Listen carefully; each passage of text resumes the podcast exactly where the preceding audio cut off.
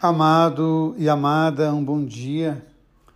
Ontem falávamos da força do amor que move o coração dos apóstolos, que são capazes de enfrentar as adversidades de cabeça erguida e até se alegrar pelas adversidades sofridas em nome do amor que eles têm pelo Senhor. E hoje, ao tomarmos a palavra de Deus, ela nos continua a nos trazer essa dinâmica dos interrogatórios, das dificuldades que eles enfrentavam diante dos adversários do Evangelho, mas ao mesmo tempo nós encontramos o Evangelho, quando a palavra diz que é preciso nascer do alto. Nascer do alto é nascer da força do Espírito Santo, é nascer da leveza de Deus. Que a gente possa trazer para o nosso dia a dia, para o nosso coração, essa leveza. Não uma leveza que nos faça dormir, mas uma leveza que nos permite reconhecer em cada irmão, em cada irmã, a presença do próprio Deus.